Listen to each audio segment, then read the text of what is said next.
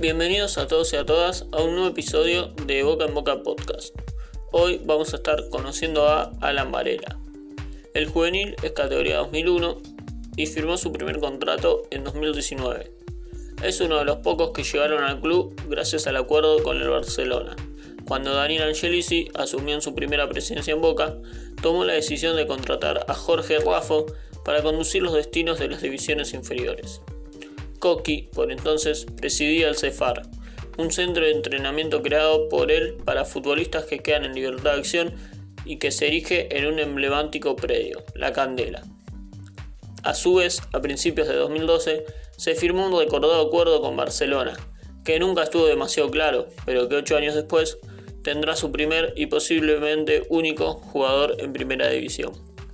Alan Varela nació en Isidro Casanova y jugaba en la filial de Barcelona en Luján, cuando Rafa y Angelici concretaron el convenio con el club europeo. El coordinador lo vio en una de las tantas pruebas de jugadores en la Candela y fue uno de los elegidos para pasar a formar parte de la estructura de juveniles del Ceneice. Varela demostró rápidamente que era un jugador diferente y con perfil europeo. Es un volante mixto, zurdo, con llegada al aire, al área y buena pegada. Hace algunos años, algunos lo comparaban con Knight Hernández, dado su despliegue y su capacidad para llegar a posiciones de definición. Esto fue un nuevo capítulo de Boca en Boca Podcast, espero que les haya gustado y nos vemos en la próxima.